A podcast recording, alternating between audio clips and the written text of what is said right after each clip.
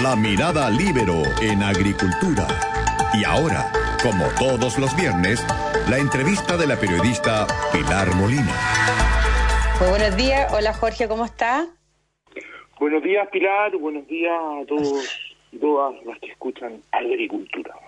Todos desde distintos lugares. Eh, bueno, Jorge, ¿para qué se lo voy a presentar? Ustedes lo conocen, ex ministro del Interior, ex secretario, diputado, hoy día está en la práctica privada como abogado.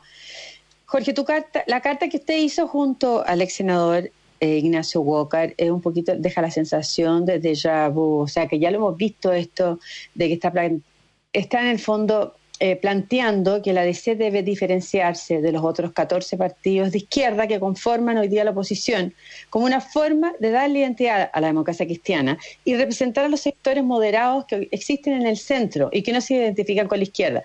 Pero es un poco muy parecido a lo que planteó Fuad Chaín cuando asumió la presidencia del Partido Demócrata Cristiano hace dos años. Tenía el mismo propósito de diferenciación. Y usted ve, no se ha diferenciado, por lo mismo ustedes están escribiendo esta carta.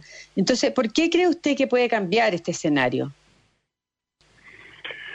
A ver, yo creo que en general en política eh, eh, es, probable que, en no sé si todo, pero la inmensa mayoría de las cosas, como usted dice, tengan algo de, de, de yabú, esto yo lo viví, esto lo viví. Eh, lo, me tocó vivirlo. No, no, no creo que eso sea un demérito, yo creo que hay temas que vuelven a tener vigencia. Efectivamente, nosotros hicimos una columna en el diario El Mercurio fijando una posición sobre cómo debe actuar eh, la DC en los tiempos que vienen, la llamamos después de la pandemia, hoy día obviamente la, la tarea está radicada en otras cosas. Y es cierto también que yo creo que el presidente del Partido Demócrata Cristiano ha hecho un esfuerzo en ese sentido. Eh, hay, no le ha resultado, porque da un manotazo para la derecha, después vuelve de nuevo. Quiere ser parte de la izquierda, pero y, cuando de repente, además, llega a acuerdos con el gobierno, como con la reforma previsional, eh, eso se aprueba en la Cámara de Diputados y los senadores del propio partido dicen que no van a respetar el acuerdo, están en contra. Sí, pero ha llegado, pero también hay que el vaso, en la parte que no se vacía, también ha, ha llegado a acuerdos importantes para para la función gubernamental poniendo ciertos temas eh, en, varias cuestiones mm, que han sido bien centrales. Les traigo como recuerdo en estos últimos días uno de los proyectos importantes que va, ha podido despachar el gobierno relacionado con, con el con el COVID fue la ley de indulto general. Ahí sí los votos de la democracia cristiana eh, habría sido imposible que el ministro Larraín y el presidente Piñera hubieran podido despachar un, proyecto de ley que significó eh, sacar de la cárcel, producto del tema COVID, a, entiendo que 1.500 personas. En consecuencia, y, y, todavía teniendo presente que eso había, se había convertido en un lío en la propia coalición gubernamental. Entonces, yo creo que obviamente el tema en la democracia cristiana no está despejado no está despejado. Eso sería un, mentir, decir, no, este es un tema en que es bastante neutral y que todos estamos de acuerdo. Más allá de están escribiendo la columna, Jorge. Ustedes están escribiendo la columna justamente porque, esa diferenciación no está clara. Por, cierto, y, más allá de los esfuerzos que, ha hecho el presidente del partido, que yo se los reconozco, eh, creo que, que es un tema que eh, no está despejado, como dice usted, no está resuelto, nosotros fijamos una posición respecto de lo que debe ser en este momento eh, la posición de la DC, buscando unidad, por cierto. Si yo creo que nadie sostiene que, eh, eh, que sean viables los caminos propios. En primer lugar, porque yo, por una cuestión de fondo, creo que eso no sirve. Y segundo, porque es imposible que partidos que se han convertido en partidos minoritarios, todos, porque incluso el que tiene más porcentaje de votos, que tiene 14 puntos, no le da para gobernar solo, nadie le da para gobernar solo, tiene que buscar acuerdos. Ahora los acuerdos tienen que ser no unidad o acuerdo por el acuerdo, porque eso termina mal, como decimos nosotros, las experiencias son malas, hay que buscar acuerdos sobre ciertas cuestiones básicas, sólidas, acuerdo de paz social y nueva constitución, en el caso nuestro, eh, nosotros debíamos guardar con fuerza que están a favor del apruebo y debiéramos tener obviamente un acuerdo respecto de la polarización de la eh, de la política como una oposición absoluta a la violencia, también una mínima plataforma programática, yo creo que cuando nosotros hemos logrado eso en la historia de la democracia cristiana, nos ha ido bien, le ha ido bien a la coalición y le ha ido bien al país. El tema está puesto, eh, hay algunos que no, mire, ha producido alto debate, que era uno de los objetivos que buscábamos. Hay gente que no está absolutamente de acuerdo con nosotros, ya están saliendo Ayer me tocó, no lo he terminado de leer, una carta que mandan cuatro presidentes regionales de la DC, aparentemente muy respetuosa, pero crítica a nuestra posición.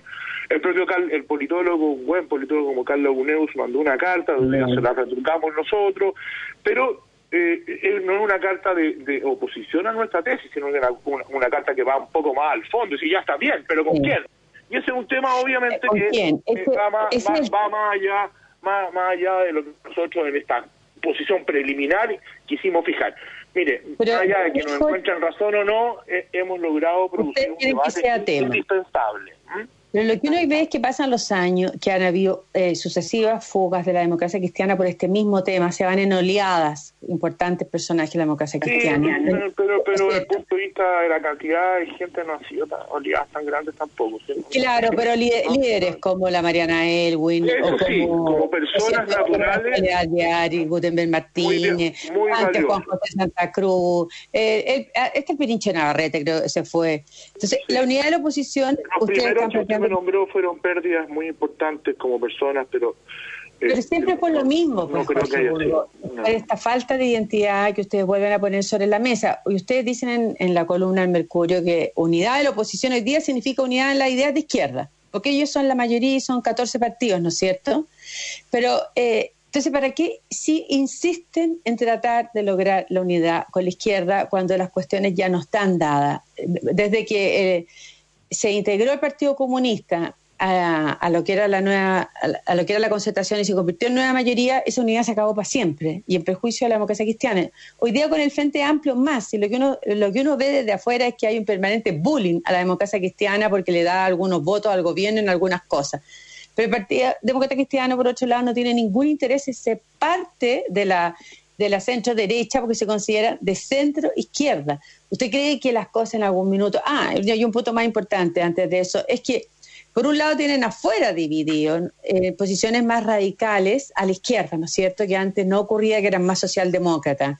Y, y por otro lado tienen la, postura de izquierda al interior de la democracia cristiana que finalmente también les termina poniendo el eje. O sea, la posición, eh, la posición más de izquierda está hoy día al interior de la democracia cristiana que te impide una identidad que sea más de centro. ¿O no lo considera usted así? Bueno, yo, yo, yo con alta honestidad, yo creo que hay sectores dentro de la democracia cristiana que creen que el camino es la unidad desde el centro hasta la izquierda, incluido todos los partidos que usted me nombró. Nosotros con, con, no, no, solo nosotros, estoy hablando de mí porque usted me pregunta por la columna, pero mucha gente más, eh, sostenemos que eso no tiene viabilidad y eso eh, eh, pone a la, a la democracia cristiana en una condición de verdaderamente una minoría no dirimente, no importante, sino que, que termina subordinada a eh, ese tipo de, coalición. Por eso que nosotros, más allá de las dificultades, y yo no digo que, que esto sea fácil, la política no está siendo fácil para nadie, tampoco para la coalición de centro-derecha, dije, aquí vamos a entrar en ejemplo, ni para el gobierno, ni para la oposición. La, la política pasa por momentos difíciles, difíciles. Y desde esa perspectiva, más allá de la dificultad que duda vez que hay para todos, yo creo que nosotros podemos hacer un esfuerzo, más allá de las dificultades que tengan, insisto, para reconstituir en nuestra posición ideal un eje de centro reformista, la democracia cristiana, con una visión socialdemócrata. Un poco, para decirlo más de sencillo, una concertación 2.0. Yo creo que hay sectores, hay sectores que probablemente hoy día eh, no están tan articulados, pero hay sectores en el PPD, en el Partido Socialista, eh, pudieran haberlo algunos sectores de centro derecha que les pudiera en el mediano plazo eh, ser importante reconstituir una fuerza de esa naturaleza que además la historia reciente del país indica que es la fuerza que esto es una opinión personal, ha gobernado de por lejos mejor desde el punto de vista de los efectos, la eficiencia y lo que fue para el país. Esa es la relación. Es difícil, es difícil, pero Pero eso significaría un nuevo partido, más que un sistema de alianza, no, lo que está planteando. No, pues, porque... ¿Qué va a hacer usted con la llana Roboste, por ejemplo, de que al interior de su partido puede nombrar a alguno de los senadores que ha estado eh, constantemente proponiendo proyectos con Alejandro Navarro y el senador La Torre de Revolución Democrática, y son los proyectos más ultra? ¿Cómo usted puede estar planteando una alianza hacia que el partido se identifique en una posición de centro, moderada, que capte los votos de, la gente moderada eh, y vayan con, personas del laguismo o de Bópoli, como han dicho ustedes, y tiene, tiene detrás la oposición de la izquierda dentro de la democracia cristiana. pero mire, si, si, si obviamente eh, eh, cuando se pone una posición al interior de un partido y un debate, obviamente que va a llegar el momento que la democracia cristiana va a definir sus autoridades y nosotros aspiramos que haya gente y quienes conduzcan el futuro o la misma conducción actual pueda este, tener esto como tesis política. Si obviamente se requiere un instrumento mayor claridad, hay dificultades en la democracia cristiana porque hay visiones distintas, las hay. Hay personas que, a mi juicio, erróneamente han eh, terminado subiéndose a los carros de las posiciones más ultristas, de las izquierdas más intensas, como usted me ha nombrado. Yo creo que eso es un error, un error para el futuro de un partido como el nuestro. Y hay que intentar evitar eso a través de eh, poder democráticamente en su momento reforzar las tesis actuales, positiva y ganar la conducción del partido cuando corresponda. Yo creo que eh, eso eso obviamente que tiene tiene sentido. En todos los partidos por lo demás hay posiciones bien tal como en la democracia cristiana hay senadores o parlamentarios que de repente suscriben las mociones más intensas desde el punto de vista de los cambios estructurales y algunas relativamente populistas. Bueno, los otros partidos también de repente hay cada cada moción que se presenta, en fin, o declaraciones que nos dicen con la línea usted no va a decir que eh, el presidente de Renovación Nacional no tiene diputados que siguen reivindicando cosas que no tienen ningún sentido en la vida actual.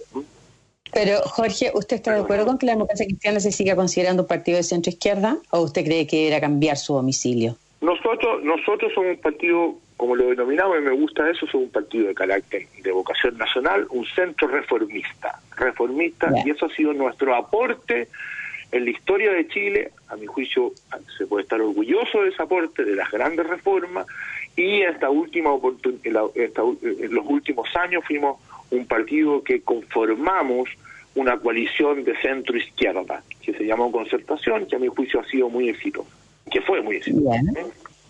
Pero no están las cosas dadas por el susto o el, el terror a lo que fue la era de pinochetista a dar un salto y buscar alianzas con la derecha, ¿no? Le tienen más miedo a la izquierda todavía.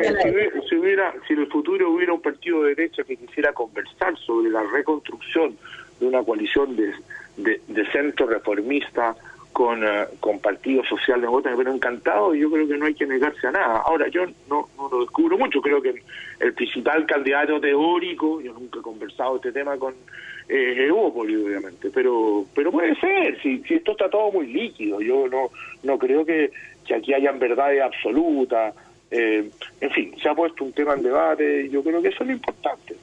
Jorge, pero lo que uno ve es que esta discusión se da permanentemente de que la necesidad de que se centre la democracia cristiana y que recupere su identidad como un partido social cristiano, y después al final lo que prima es eh, el factor electoral y las elecciones van solo sin tener un programa que compartan en realidad, eh, van, van junto a la izquierda.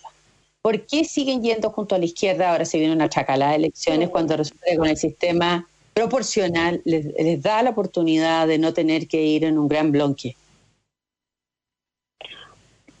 A ver, depende, porque si nosotros en el último torneo electoral principal del país no fuimos junto a la, fuimos, fuimos solos, no nos fue bien, pero fuimos solos. O sea, yo también le puedo demostrar que han habido decisiones en el último tiempo que han tenido que ver con la necesidad de, identidad y de no estar dispuesto a, a, un bloque eh, sin contornos claros. Entonces, eh, eh, eh, hay argumentos para lado y lado.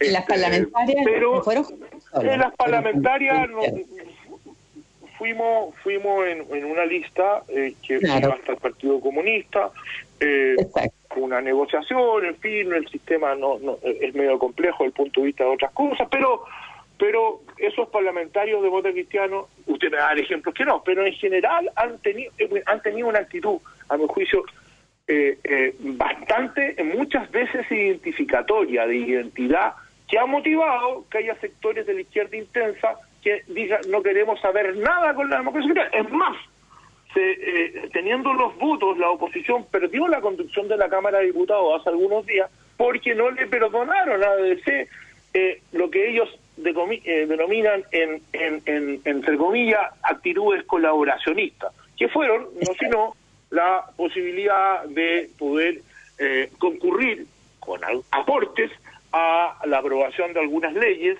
que permiten que el país siga funcionando. Ya, pero ¿cuál es su punto, Jorge? No lo entiendo, porque en el, está claro que tienen oposición en la izquierda y tienen oposición al interior de la DC también. Porque hay demócratas cristianos que tampoco votaron por el diputado Sile para que, para que presidiera la mesa. ¿Quiénes se cayó en la puerta. ¿Ah?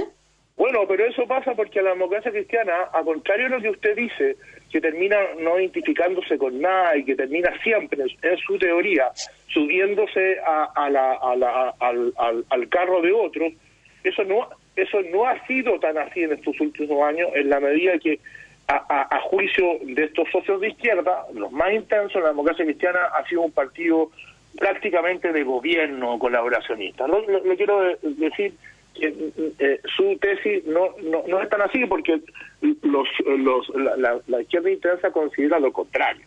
Y yo creo que han habido muchos eh, ejemplos de eso. Muchas veces que la democracia cristiana se ha identificado, hay que tener más claridad, hay que ser más preciso, tiene que ser la posición definitiva la decir yo eso se lo concedo y en eso es lo que nosotros queremos colaborar. Y el gobierno acusa a la oposición de obstruccionista. Eh, ¿Cuál es su opinión, Jorge Burgo? ¿Es obstruccionista cuando usted lo ve que está eh, con cada proyecto que llega para paliar la pandemia? Lo único que hace la oposición es pedir más. No, es que eso no es cierto. O sea, yo creo que han habido discusiones en estos últimos. Hay dos proyectos en discusión, pero el COVID-19, la ley de indulto, la ley del FOGAPE, salieron por un tubo bajo la buena conducción del ministro Brión y las relaciones de este con la Comisión de Hacienda. Hay problema ahora en que yo creo que la discusión no es puro obstruccionismo, yo tengo entendido, yo no soy economista, pero hay varios economistas de gran nivel que dicen que en esos proyectos se puede hacer un esfuerzo más. A contrario de lo que dice el gobierno que tiene agotado por el momento y tiene que dejar para el futuro, por lo que se pueda extenderla, es una discusión económica que yo creo que se resuelva, pero no es, a mi juicio, no es producto del oportunismo absoluto. De, el, gobierno es distinto, es distinto esta discusión es totalmente distinta a un proyecto que pretenda nacionalizar y pegarle un manotazo a, a, los fondos que tenemos los chilenos, particularmente en la AFP. ¿no? E, eso, eso, yo, eh, eso es populismo puro, pero la discusión sobre si una, eh, eh, si una determinada ayuda que se le va a dar tiene que ir en, en, en, en decadencia los tres meses o tiene que mantenerse el costo lo mismo, es una discusión legítima. Uno no podría decir que ahí hay puro obstruccionismo. Eso es un exceso. Pero el obstruccionismo se da en función, según el gobierno, a pedir cifras siderales que son imposibles. El proyecto del gobierno de ingreso de emergencia que debería estar aprobado ya para la gente que está en cuarentena es por 800 millones en la propuesta del gobierno y en la propuesta de la oposición, que considera que es poco, es de 1.200 millones de dólares. Todavía no sabemos cuántos años. Y el presidente ayer dijo, perdón, que, que estamos en el límite de, de, lo responsable. Sí. pero hay, hay, hay, hay, muy buenos muy buenos economistas eh, eh, como de Gregorio, Rodrigo Valdés, que han sostenido que el gobierno tiene un espacio para eh, hacer eh, subsidios directos mayores. Y esa es una discusión, es complicado, porque es bien urgente, no se resuelva luego. Tampoco estamos hablando de, por lo mismo ejemplo, yo no sabía las cifras que usted me dice, usted me informa. Entre 800 y 1200, estamos hablando, claro, de un trecho importante, pero no de una cosa inconmensurable. ¿No? es inconmensurable, no estamos ni siquiera del doble. Y eso, a mí, lo único que quiero decir que eso es una discusión, es un debate que a mi juicio tiene, es, válido desde el punto de vista de, de políticas económicas, de políticas públicas. No es, sinónimo de obstruccionismo. ¿Ah? del rol que ha cumplido la oposición. En el resultado de la encuesta es muy malo eh, y en el resultado de surgimiento de liderazgo también es muy malo. Y personajes como Ricardo Lago han señalado que la oposición no está a la altura de las circunstancias. ¿Cuál es su opinión? ¿Ha estado a la altura? yo, yo, yo, yo, tengo, yo tengo un juicio más bien de reproche de la actitud de la oposición para los hechos posteriores al, 18 de octubre. Ya no me refiero al tema legislativo, donde también ahí hubo alguna colaboración legislativa. Y creo que algunas cosas en la pandemia han sido pequeñas. En ese sentido yo estoy de acuerdo. Ha, faltado un espíritu de mayor unidad nacional. Yo creo que la posición de haber jugado un rol. Probablemente el gobierno tampoco es el más, el, más cariñoso a la hora de, de de proponer cosas de carácter nacional. Ah, la, política está poco poco afectiva.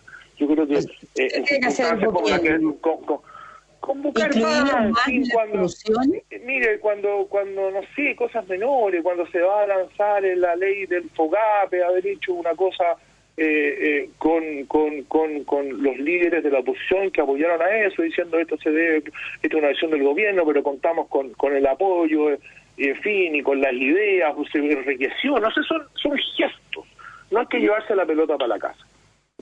Ya, o sea, eh, se da cuenta que en Chile ni siquiera frente a una pandemia eso, los políticos son capaces de unirse.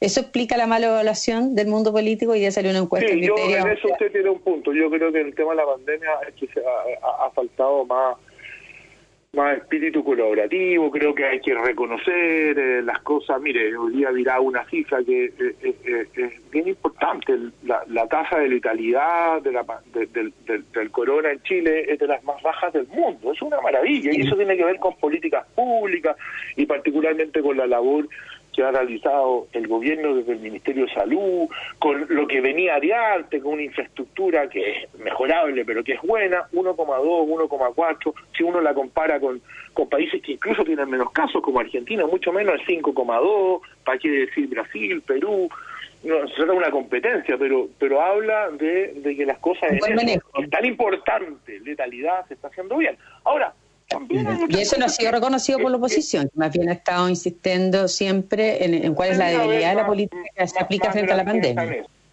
Sí, más grandeza en eso, creo creo que, eh, eh, ah, el, el, gobierno ha tenido frentes no solo no solo desde la oposición, sino que el mundo de los alcaldes ha sido un frente permanente y ahí es bastante bastante transversal.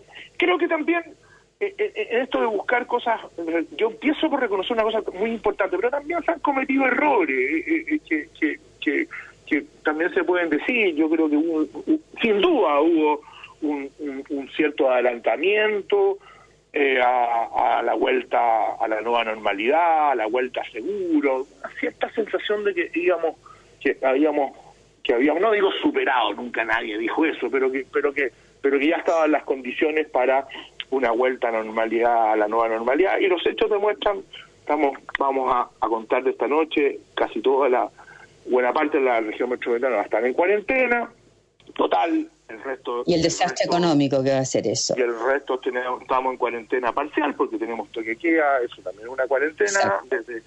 En fin, entonces, pero yo le concedo el punto. Yo creo, como ciudadano, yo creo que eh, eh, acá de, debió haber eh, todavía es tiempo, una, una mesa, tal como hay una mesa una mesa política más de unidad, más de unidad, de, ah, yo, estoy de, estoy de acuerdo con eso. de todas las Muchas gracias. Lo tengo que despedir y muchas gracias por la entrevista, Jorge Burgo. Que tenga usted un buen día y nosotros pasamos. Gracias, Jorge. Fue La Mirada Libero en Agricultura una presentación de Viña Garcés Silva, pioneros del Valle de Leida, y en consorcio Somos Más que Seguros. Conducción Magdalena Olea. Producción Doris Mora.